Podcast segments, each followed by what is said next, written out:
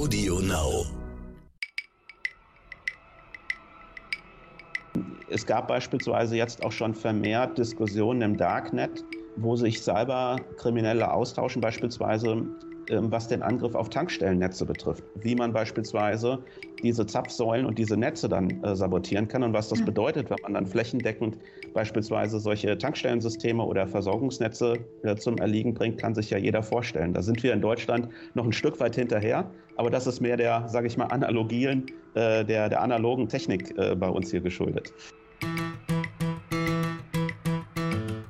Wir sprechen in unserem Podcast ja viel über Digitalisierung, Vorzüge, Vorteile und wie die deutschen Unternehmen das Thema angehen und umsetzen, aber die Gefahren kommen da weniger zur Sprache. Aber genau das holen wir heute nach bei Sotec Deutschland. Mein Name ist Frauke Holzmeier. Ja, und mein Name ist Andreas Laukert und heute haben wir genau dazu mal eine exklusive Geschichte. Wir haben die neuesten Zahlen zur Cyberkriminalität im weitesten Sinne oder im näheren. Denn Digitalisierung ist ja keine Einbahnstraße in eine rosige Zukunft. Die Angriffe der, auf Unternehmen haben während der Corona-Zeit massiv zugenommen, im Gleichklang eben mit der schnelleren Digitalisierung. Genau, und unser Gesprächspartner heute ist Marc Wilczek von Link11. Hallo Marc, schöne Grüße. Hallo zusammen, hallo, hallo. Frauke und hallo Andreas.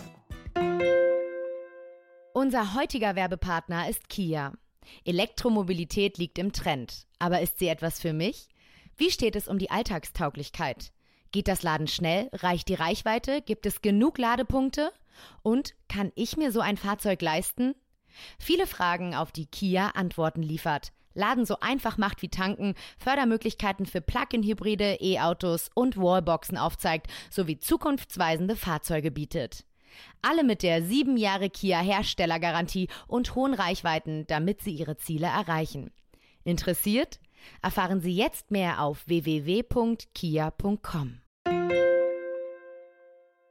Schön, dass du da bist. Du bist äh, Geschäftsführer von Link11 und für die strategische Geschäftsentwicklung zuständig, hast unter anderem schon für die Deutsche Telekom gearbeitet und für den eHealth-Konzern Compu Group, Medical und bei Utimaco Safeware.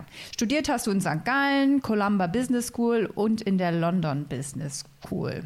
Ja, und das Thema Cybercrime ist ja nun meist gespickt mit unendlich vielen Fachwörtern. Also wir versuchen heute mal, die so weit wie möglich rauszuhalten oder wenigstens zu erklären. Und dann fangen wir doch gleich damit an. Und auch mit dem aktuellsten. Ihr habt ja jetzt eure neueste Studie zu diesen sogenannten DDoS-Angriffen für Deutschland, Schweiz, Österreich. Die ist jetzt raus. Steigerung von sage und schreibe 100, 130 Prozent während der Pandemie. Ähm, Vielleicht sagst du kurz, was ist ein DDoS-Angriff und vielleicht auch kurz was zu den neuesten Zahlen. Ja, sehr, sehr gerne. Also hinter, dem, hinter der Abkürzung DDoS verbirgt sich ähm, das Wort Denial of Service Angriff oder Distributed Denial of Service Angriff. Das heißt, zu, äh, auf den Punkt gebracht, es geht darum, dass eine Datenlawine losgelassen wird, die so groß ist, dass sie zu einer Sabotage führt. Das heißt, die Infrastruktur, die Webseiten, die Dienste, die Netze, auf die diese Datenlawine trifft, äh, diese, diese Infrastruktur ist damit überfordert mit dieser Datenmenge und kollabiert. Das ist das, was letztendlich diese DDoS-Angriffe, diese Denial-of-Service-Angriffe produzieren. Hm. Und, und was ist jetzt das Ergebnis eurer Studie, wenn du das nochmal zusammenfasst? Und vielleicht, warum habt ihr die auch gemacht? Ja, sehr gerne. Also wir erheben diese Statistiken schon seit vielen Jahren ähm, fortlaufend Quartal für Quartal ähm, und ähm, schauen uns die Bedrohungslage an, speziell in dem äh, Raum Deutschland, Österreich, Schweiz. Und ähm, die Besonderheit ist, dass wir ja nicht nur fortlaufend ein kontinuierliches Wachstum dieser Zahlen sehen, sondern dass dieses, dass diese Zahlen tatsächlich rapide zugenommen haben. Wenn wir uns jetzt die jüngsten ähm, Ergebnisse angucken aus dem Beobachtungszeitraum erstes Quartal diesen Jahres, dann sehen wir in der Tat, das wurde ja gerade eben schon angedeutet, dass sich die Angriffe mehr als verdoppelt haben. Also wir sehen eine Ver2,3-fachung dieser Angriffe auf einem ohnehin auch schon im letzten Jahr hohen Niveau. Und ähm, insofern lässt sich halt nicht ganz leugnen, dass man dort einen Zusammenhang sieht. Ähm, auf der einen Seite der Fortschritt der Digitalisierung, der Fortschritt der Pandemie oder der Beginn der Pandemie und eben auch ein sehr starkes Wachstum der Angriffe und ein Wachstum der, der Cyberkriminalität. Da ähm, kann man den Daten heraus ableiten, da gibt es einen doch sehr starken Korrelationseffekt. Und woher kommt das? Also das kommt zum einen dadurch, dass ähm, Unternehmen aufgrund der zunehmenden Digitalisierung auch anfälliger werden. Digitalisierung hat ja immer zwei Seiten. Es ist auf der einen Seite die Möglichkeit, neue Geschäftsmodelle äh, zu kreieren, sich ein Stück weit neu zu erfinden, Innovation voranzutreiben. Aber das kommt auch mit einem Preis. Und der Preis ist halt der, dass sich Unternehmen zunehmend abhängiger machen. Und anders als in der Vergangenheit ist es eben heute so, dass immer mehr Reputation, Umsätze, Produktivität an der Verfügbarkeit und Integrität von IT-Diensten hängt. Und in dem Moment, wo IT-Dienste nicht mehr verfügbar sind, weg sind, hat das unmittelbare Konsequenzen auch finanzieller Natur. Und das ist der Gegenseite äh, insofern nicht entgangen. Und es gibt eben äh, verstärkt immer mehr Kriminelle, die versuchen, von dieser, sag ich mal, Situation auch zu profitieren. Und es ist eben nicht nur so, dass die Realwirtschaft diese Digitalisierungswelle forciert, sondern das tut die Schattenwelt ganz genauso und Cybercrime floriert und boomt wie nie zuvor. Hm. Jetzt haben wir in den letzten Wochen sehr, sehr viele Berichte gehabt über Angriffe auf gerade auch staatliche Systeme. Ne? Die Brandenburger Schulcloud war ja mehrfach inzwischen Angriffsziel. Thüringen, das Impfportal wurde angegriffen und, und, und. Ähm, was ist da los? Äh, kommt gerade für die staatlichen Stellen jetzt diese Umstellung auf Pandemie, Digitalisierung zu schnell und auf Kosten der Sicherheit? Ich glaube, das kann man schon sagen, dass ähm, viele Organisationen, nicht nur staatliche Organisationen, sondern viele Unternehmen und Organisationen ähm, regelrecht überrumpelt wurden und ähm, auch in einer Notsituation waren, viele Prozesse, Strukturen, Infrastrukturen schnell umstellen zu müssen. Ähm, es gab ja kaum Alternativen und insofern ist es auch erstmal nachvollziehbar, dass man versucht hat, schnell Lösungen zu schaffen.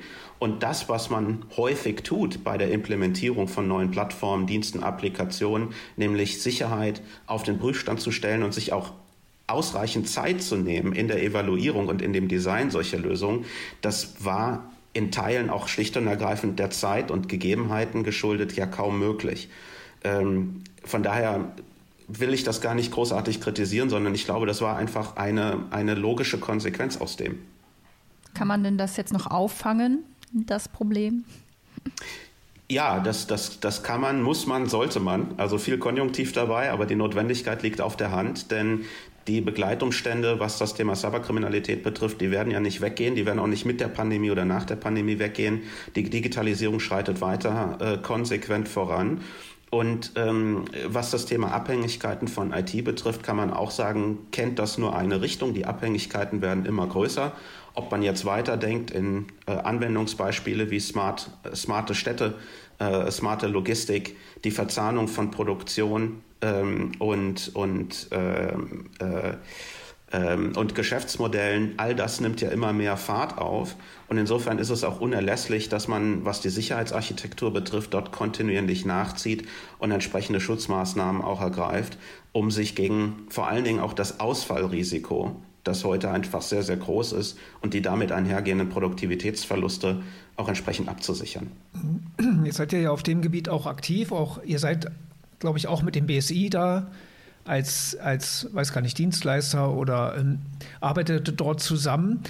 Inwieweit sind denn unsere Stellen wirklich gut darauf vorbereitet, das zu erkennen und vor allen Dingen vielleicht auch mal im Vorhinein aktiv zu werden? Ne, das zu erkennen, hey Leute, stopp, egal was ihr jetzt macht, das führt ja. zu weit oder ähnliches? Also wir arbeiten sehr, sehr eng mit den Sicherheitsbehörden in Deutschland zusammen, namentlich unter anderem dem BSI, wie gerade schon erwähnt, aber auch mit dem Bundeskriminalamt. Das ist vor allen Dingen auch dem Umstand geschuldet, dass wir eine Vielzahl von Kritis-Anbietern ähm, schützen. Also das heißt, das sind Anbieter kritischer Infrastrukturen, die nochmal ganz besonders im Rampenlicht stehen. Ähm, und dadurch, dass wir so viele dieser Unternehmen schützen, sehen wir einfach mehr als andere Dienstleister oder Unternehmen, was sich so tut im Bereich der Angriffe und können dadurch auch, ähm, sage ich mal, qualifizierter Aussagen treffen zur Bedrohungslage in Deutschland als viele andere. Ähm, die, Unterne äh, die, die äh, Sicherheitsbehörden ähm, rüsten da auch sehr stark nach. Also nicht zuletzt hat das Bundeskriminalamt erst jüngst äh, Cybercrime als eigenständige Abteilung auch aufgewertet, hat dafür neue Stellen geschaffen. Ähm, also die Behörden sind in dem Bereich sehr, sehr stark aktiv. Es gibt auch mittlerweile ähm, Staatsanwaltschaften, Schwerpunktstaatsanwaltschaften, die sich sehr stark dem Thema Cybercrime äh, widmen. Ähm, man kann dann immer sagen, ist das schnell genug, ist das ausreichend, kann man da mehr machen? Äh, das kann man sicherlich, aber man kann auch auf der anderen Seite erstmal attestieren, dass die Behörden, äh, insbesondere die Strafverfolgungsbehörden in dem Bereich mittlerweile auch sehr, sehr aktiv sind und auch Erfolge äh, zu vermelden haben. Ähm, das das äh, ja, hat in den letzten Jahren an Qualität, an Wichtigkeit enorm äh, zugelegt. Mhm. Ich denke gerade so ein bisschen darauf rum, wie ist die Wahrnehmung von diesen Gefahren? Ist das der neue Krieg? Ist das der neue Terrorismus, so Cybergefahren? Und ist das eigentlich schon so angekommen? Weil man hört ja wirklich regelmäßig äh, da und da ein paar Kontendaten gehackt und so, aber es verpufft auch relativ schnell und, und mit Passwörtern sind auch viele Leute relativ lax im Umgang. Wie drastisch muss man das formulieren, was sich da gerade so entwickelt? Also ich würde aus eigenen Worten schon sagen wollen, dass ähm, die Bedrohungslage da angespannt ist und äh, sich auch eine Menge in dem Bereich tut und das, was vielleicht mediale Aufmerksamkeit findet, in der Regel nur die Spitze des Eisberges ist. Ähm, es hat Aber gute angespannt Gründe, klingt auch noch so politisch ja. korrekt. Also muss man das da mehr zuspitzen?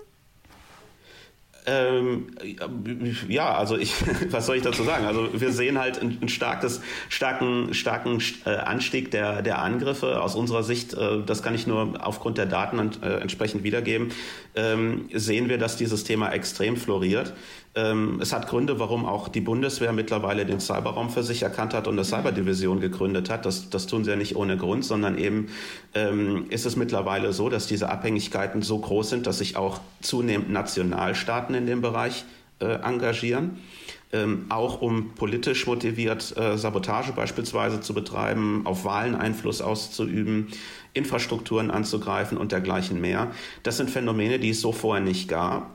Und ähm, das wird uns sicherlich weiter, weiter begleiten. Und ein kleines Beispiel, eine kleine Episode vielleicht an der Stelle. Ähm, es gab beispielsweise jetzt auch schon vermehrt Diskussionen im Darknet, wo sich Cyberkriminelle austauschen, beispielsweise was den Angriff auf Tankstellennetze betrifft. Das ist etwas, was wir in Deutschland so erstmal kaum kennen, weil in Deutschland die Zapfsäule noch ein sehr analoges Gerät ist. Das heißt, man mhm. geht zum Bezahlen äh, zwangsweise in den Shop rein, ähm, um dann auch andere Güter da einzukaufen. In anderen Ländern ist das anders, speziell in den USA. Da ist es gang, gang und gäbe, dass man beispielsweise an der Zapfsäule auch mit Kreditkarte zahlen kann. Und im Darknet wird insofern da schon fleißig drüber sich ausgetauscht, wie man beispielsweise diese Zapfsäulen und diese Netze dann äh, sabotieren kann und was das bedeutet, wenn man dann flächendeckend beispielsweise solche Tankstellensysteme oder Versorgungsnetze äh, zum Erliegen bringt, kann sich ja jeder vorstellen. Da sind wir in Deutschland noch ein Stück weit hinterher, aber das ist mehr der, sage ich mal, analogilen, äh, der, der analogen Technik äh, bei uns hier geschuldet. Ja, ist ja interessant, weil wir ja häufig hier über IoT sprechen, also Internet der Dinge. Und da geht es ja zwar um Micropayment-Systeme, dass man mal einen Cent hier oder einen Cent da bezahlt, aber auch der Hacker sagt, bucht dann zwei Cent ab und der Mensch draußen merkt das gar nicht. Also wie groß ist die Gefahr gerade in dem Bereich? Da sollen ja Milliarden von Geräten sich mal demnächst unterhalten und gegeneinander bezahlen. Ja, also wir sehen, was das Internet der Dinge betrifft, zwei äh, große Ströme. Also zum einen kann man erstmal festhalten, dass das Consumer IoT, das Kon Konsumenten-Internet der Dinge, sehr stark auch immer wieder missbraucht wird, um beispielsweise diese künstlichen Datenlawinen, zu, über die wir gerade gesprochen haben, zu produzieren, weil eben diese ganzen Consumer-Geräte, smarte Kühlschränke, smarte Glühbirnen und dergleichen mehr heute überhaupt nicht geschützt sind und man diese Systeme in ähm, Botnetze zusammenschalten kann oder diese Geräte, um darüber eine künstliche Datenlawine zu produzieren. Das ist die eine Seite äh, des Internets der Dinge. Und das andere ist eben, dass ähm, aufgrund der zunehmenden Vernetzung ähm, und dem, dem Einsatz äh, des Internets der Dinge auch in Geschäftsmodelle die Verwundbarkeit der Unternehmen die nämlich diese Internet der Dinge, ähm, also auch in, in produktiven Systemen äh, verwenden und einbinden, sich eben abhängig machen. Das heißt, wenn dort eine Datenlawine eintrifft oder die Infrastruktur dann zum Erliegen bringt, dann sind die Schäden die das mit einherbringt, ungleich größer, als das in der Vergangenheit jemals der Fall war. Wenn ganze Produktionsanlagen beispielsweise plötzlich stehen, ähm, in der Lebensmittelindustrie oder in anderen produzierenden Gewerbe, kann man sich vorstellen, was das bedeutet, wenn es da zu einem Stillstand kommt. Also der kriminelle Kühlschrank, oder? Zum Beispiel. Ein Kühlschrank der Terrorist. Aber ich finde das ja echt spannend, wenn du sagst, ja, da wird sich im Darknet unterhalten. Wie bekommt ihr das mit? Seid ihr dann im Darknet unterwegs? Seid ihr da inkognito unterwegs und, und tarnt euch als, äh, wir wollen auch mal gerne eine Tankstelle hacken und brauchen mal Tipps? Oder äh, wie, wie geht ihr davor, dass ihr an solche Informationen kommt? Also wie wir das im Detail machen, äh, möchte Schade. ich aus guten Gründen jetzt dir nicht sagen, weil wir nicht wissen, wer alles mit zuhört. ähm, aber was wir tun ist, wir haben halt sehr viele Augen und Ohren äh, offen und äh, schärfen unsere Sinne und Synapsen, um möglichst viel mitzubekommen, was da draußen los ist, um am Ende auch dafür sorgen zu können, dass unsere Kunden und unsere Unternehmen äh, geschützt sind. Ähm, ich hatte ja vorhin schon gesagt, wir haben sehr viele, vor allen Dingen der Anbieter von kritischen Infrastrukturen bei unseren Kunden, äh, Energiekonzerne und dergleichen mehr. Und insofern ist es natürlich uns auch ein großes Anliegen, dafür zu sorgen, dass die alle äh, geräuschfrei und störfrei ihr Geschäft betreiben können.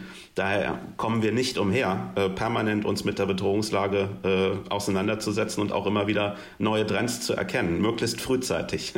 Mhm. Gibt es denn, jetzt muss ich mal so fragen, gibt es denn in Deutschland eine Hacker-Szene? Also sind wir, wenn ich das jetzt mal umdrehen möchte, sind wir im Hackerbereich gut? Äh, gut unterwegs? Ja, die Hacker-Szene per se ist äh, ein, ein globales Phänomen. Also die gibt es überall und äh, Deutschland ist auch in dem Bereich aktiv. Äh, nicht zuletzt auch dadurch untermauert, dass es ja Fahndungserfolge hierzulande auch gibt. Ähm, Cyberbunker sei da nur ein Stichwort, äh, der von dem Bundeskriminalamt ja ausgehoben wurde und dergleichen mehr. Aber am Ende ist das tatsächlich ein globaler Trend und ein globales Phänomen. Das, was halt erschwerend mit hinzukommt, ist, dass es in diesem Bereich eine Vielzahl von Tätergruppierungen gibt. Also es gibt auf der einen Seite die, den, den Einzeltäter oder den Einzelkämpfer, The Lonely Wolf, ähm, der aktiv ist, aber es sind vor allen Dingen auch wirklich kriminelle Organisationen, die bisweilen auch staatlich gestützt werden. Mhm. Und da, wo staatliche Unterstützung mit reinkommt, bekommt das Ganze natürlich nochmal eine andere Qualität und einen anderen Geschmack, denn ähm, die Motivlage dahinter ist anders und die Organisationen sind auch mit anderen Ressourcen finanzieller Natur ausgestattet. Das ist jetzt ein Phänomen, das man aus Europa nicht so sehr kennt. Ähm, das sehen wir halt in anderen Ländern und anderen Sphären stärker vertreten, als das hier in Europa äh, Gott sei Dank der Fall ist. Wenn wir schon bei Ländern sind, ihr habt ja in eurer Studie auch die Quellenländer für die Reflection Amplification Attacken. Äh, kompliziertes Wort und da sind die USA ganz oben. Okay, kann man vielleicht mitrechnen, aber eigentlich hat man ja auch, äh, ohne jetzt zu groß in die Vorurteilskiste greifen zu wollen, Länder wie China oder Russland da vielleicht äh, auf dem Zettel, wenn man so die Berichterstattung verfolgt. Wie ist da so das Verhältnis? Ja. Ja, das ist eine sehr gute Frage, wenngleich man mit der Interpretation dieser Daten immer sehr vorsichtig sein muss. Denn was man erstmal nur sehen kann, ist ähm, in der Attribution, woher der Angriff kommt. Was man aber noch nicht sehen kann daraus ist, wer den Angriff verursacht hat. Das heißt, da wo Botnetze beispielsweise zusammengeschaltet werden, kann man sehr stark erheben, woher kommen diese Angriffe. Also welche Bots waren das, welche smarten Geräte waren das, wo sind diese smarten Geräte, die da missbraucht wurden, um beispielsweise Angriffe von der Kette zu lassen. Was man aber daraus noch nicht ableiten kann, ist, dass es da auch einen Zusammenhang gibt, dass auch deshalb von dort der Angriff kam. Der Angriff kann losgelöst werden, häufig aus der Ferne. Ähm, und letztendlich werden ja diese Bots dort nur missbraucht, als ein Beispiel, um diese Datenlawine zu erzeugen. Also die Attribution muss man immer mit großer Vorsicht genießen. Also wie Bande über Bande gespielt sozusagen. Also der Angriff kommt aus Korea, hat sich aber in den USA Verstärkung gefunden. Genau, genau. Letztendlich verfügt jemand, um es mal plastisch als Metapher zu verwenden, über eine große Fernbedienung und kann über die Fernbedienung dann seine, seine Datenlawinen loslassen. Äh, man kann sehen, von woher die Datenlawine kommt, aber man kann nicht sehen, wer äh, ohne weiteres da die Fernbedienung betätigt hat. Also je mehr man digitalisiert ist in einem Land, um automatisch gefährlicher wird es, weil die Verstärkung umso größer ist durch die vielen Geräte, durch die vielen Möglichkeiten, die die Hacker haben. Ja, in der Tat. Und man kann sogar noch einen Schritt weitergehen und sagen, letztendlich haben wir so ein bisschen wie den, den, den Perfect Storm, den perfekten Sturm. Äh, warum mhm. ist das so? Wir haben eine Verkettung verschiedener Umstände, die zusammenkommen. Ad 1 lässt sich erstmal festhalten, dass die Digitalisierung die Angriffsfläche vehement vergrößert. Wir hatten es ja jetzt mehrfach schon erwähnt. Die Abhängigkeit wird größer. Auf der anderen Seite haben wir äh, das Internet der Dinge, was extrem floriert ähm, und wodurch immer mehr smarte Geräte den Planeten fluten. Wir haben mittlerweile um ein Vielfaches mehr smarte Geräte als Menschen. Ähm, das andere ist das Thema der Cloud Adoption. Ähm, die Cloud Adoption ist auch kaum zu bremsen, aber Wahrheit ist auch, dass mittlerweile viele Cloud-Konten gehijackt werden. Also auch da Cloud-Konten missbraucht werden, um die Feuerpower, die ein Cloud-Anbieter hat, zu missbrauchen, um Angriffe loszuwerden. Wir sehen, dass die Bandbreiten immer größer werden, Stichwort 5G. Mhm. Ähm, und abgerundet wird das Ganze durch das Aufstreben äh, des Darknets und Kryptowährungen, wodurch eine ja, starke Anonymität herrscht und mittlerweile ein Marktplatz da ist, wo Angebot und Nachfrage trifft. Das heißt, Handel ist da, die Bezahlung ist da aufgrund der Kryptowährung und sie haben auf der anderen Seite die große Angriffsfläche und die Instrumente. Und das macht relativ toxisch und stellt halt Unternehmen und Organisationen an der Stelle auch für neue und sehr große Herausforderungen. Kann man da überhaupt noch, ich meine, das ist ja allumfassend, kann man überhaupt noch kategorisieren, wer am gefährdetsten ist? Sind das so, so Angriffe aufs Stromnetz, was so ein Worst-Case-Szenario wäre?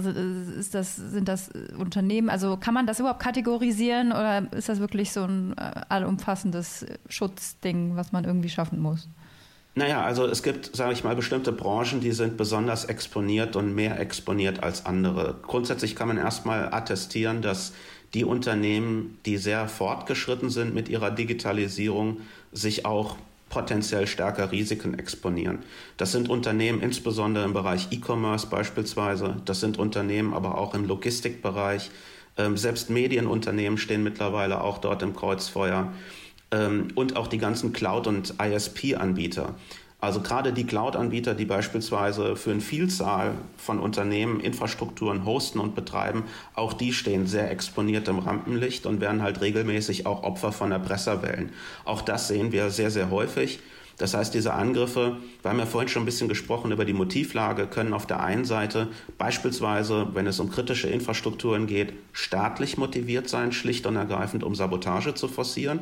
Es kann aber auch sehr gut sein, das sieht man eben im Bereich der Realwirtschaft, ähm, dass dort ähm, sehr stark Erpresserwellen auch äh, äh, propagiert werden und ähm, Unternehmen damit konfrontiert werden mit Lösegeldforderungen oder ansonsten kommen eben die Angriffe muss, müssen die Unternehmen sich dann eine Art Paranoia entwickeln, um, also ähnlich, ich sehe es jetzt manchmal so in der Corona-Zeit, dass eben viele jetzt mit Tests und Masken und alle ganz vorsichtig sind und ein Mitarbeiter lieber zwei Masken tragen soll als eine. Da ist man ganz hyperaktiv und muss sowas nicht dann erst recht in der IT-Sicherheit kommen?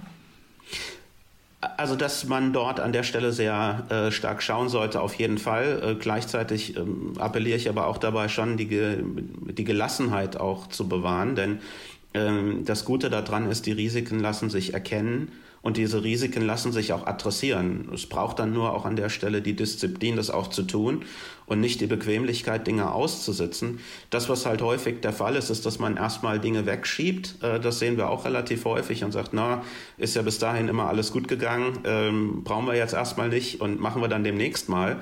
Und äh, dummerweise kommt dann häufig erst, sage ich mal, Druck in, in die Geschichte rein oder Geschwindigkeit in die Geschichte rein, wenn plötzlich was passiert. Und da ist eben unser, unser ganz dringender Appell, ähm, ja, rechtzeitig auch die Prävention zu ergreifen und äh, nicht aufgrund von Vergangenheitswerten irgendwelche Extrapolationen vorzunehmen. Das ist sehr trügerisch und bisweilen auch sehr gefährlich. Ist es da dann zwingend, dass man sich dann auch an, an Unternehmen wie euch wendet oder reicht es dann, ich sag mal, wenn es jetzt ein kleines Unternehmen ist, irgendein Programm runterzuladen oder äh, wo, ab welchem Punkt sagst du, okay, das muss dann schon in die Hände von, von Profis? Also meine generelle Empfehlung ist, das möglichst grundsätzlich zu tun, ähm, denn es ist unheimlich schwer, in der sich so stark verändernden, sehr dynamischen Lage permanent zu versuchen, selbst was zu tun. Und gerade je kleiner das Unternehmen ist, desto schwieriger und bisweilen unmöglicher wird das, denn es braucht also unglaublich viel Expertise. Und insofern ähm, ist unsere Empfehlung, möglichst frühzeitig den Weg auch zu Dienstleistern zu suchen, ähm, sich Profis ranzuholen, die Unternehmen dort auch mit Rat und Tat zur Seite stehen und auch eben die, die Technologie auch in der Verteidigung konsequent zu nutzen. Was ich damit sagen will, ist, dass es heute eben äh, unweigerlich so ist, dass man künstliche Intelligenz einsetzen muss um bestimmte Bedrohungen zum Beispiel zu erkennen. Dass man da auf Datenanalyse geht, weil die Menge an Fehlmeldungen und Warnmeldungen, die auf Unternehmen einprasseln, mittlerweile so groß sind, dass die einfach der Mensch kaum noch sinnvoll verarbeiten kann. Dass man auch sehr konsequent auf Automation geht in der Abwehr und Erkennung von Angriffen. Allzu oft ist es nach wie vor so, dass Unternehmen zum Teil auf den Faktor Mensch setzen in der Erkennung und Abwehr von Bedrohungen. Und wir sehen und erleben das nur allzu oft in der täglichen Praxis, dass sich das halt als sehr schwierig darstellt, weil Menschen häufig lange brauchen, um bestimmte Situationen zu erkennen, um dann zu reagieren. Und im Zweifelsfall ist der Schaden einfach da und die Ausfälle sind da. Und in Zeiten, in denen man von vornherein sagt, man kann sich einen Ausfall im wahrsten Sinne des Wortes nicht leisten, man braucht extreme Geschwindigkeit in diesem Prozess, weil immer mehr Anwendungen auch die Echtzeitinteraktion abverlangen da bleibt einem gar keine andere Wahl, als eben sehr stark moderne Technologie und Automation auch ganz konsequent anzuwenden. Ja, da kann einem ja fast Angst werden, wenn ich daran denke, dass die Ämter ja bis 2022 äh, die meisten Sachen, die man so im Amt macht, anbieten muss in digitaler Form. Also wie soll das denn funktionieren, wenn wir jetzt nicht mal eine Schulcloud hinkriegen, halbwegs vernünftig? Also äh, sie, siehst du da ja, das kriegen die schon hin und die haben genug Profis, die sich darum kümmern, oder?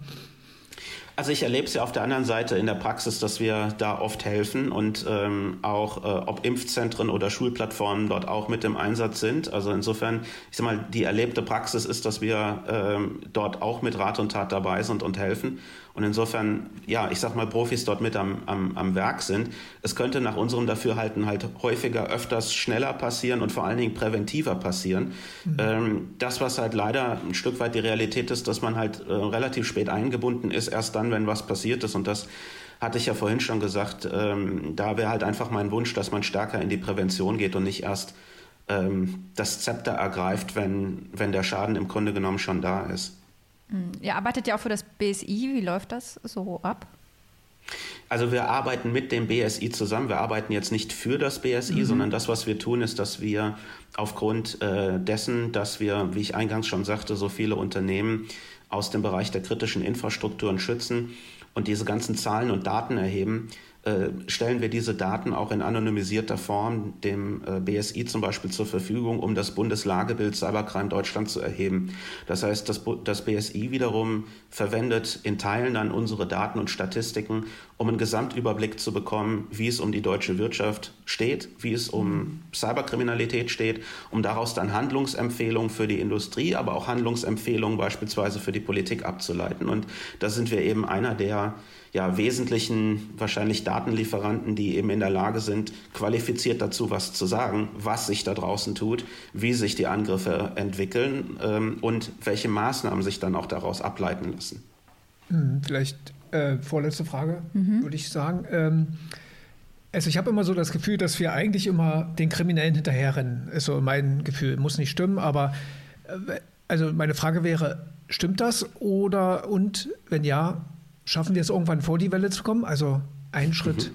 schneller zu sein? Wie in der Pandemie, kommen wir vor die Welle. Ja. Also das haben wir uns extrem zur Maxime tatsächlich genommen und haben uns auch intensiv mit der Frage beschäftigt, wie kann das gelingen? Denn das ist eins der, eine der, der Schlüsselfragen in diesem Geschäft. Und das, was mhm. wir getan haben, ist, dass wir beispielsweise uns anders als das bisher der Fall ist, eben sehr stark auf das Thema Whitelisting konzentrieren. Was heißt das? Das heißt, dass wir eben nicht versuchen, Bedrohungen zu erkennen, neue Bedrohungen zu erkennen, eine neue Bedrohung dann abzuwehren, weil dann ist man immer wieder in, dieser, in diesem Katz-und-Maus-Spiel und hechelt der ganzen Thematik hinterher. Um da rauszukommen, haben wir uns sozusagen versucht, vor die Lage zu versetzen, indem wir sehr klar analysieren und verstehen, wie sieht legitimer Datenverkehr aus von einem unserer Kunden.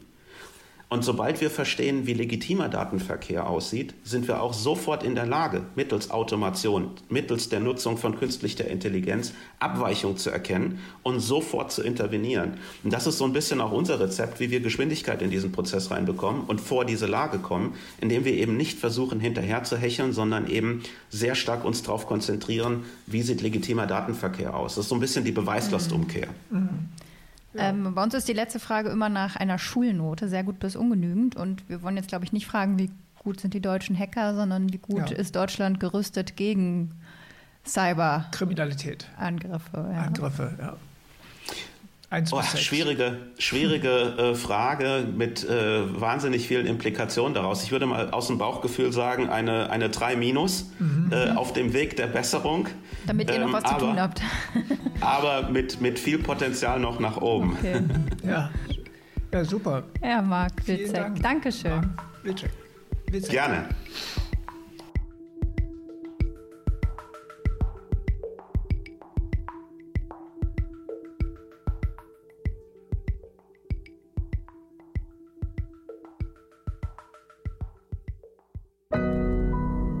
Audio Now.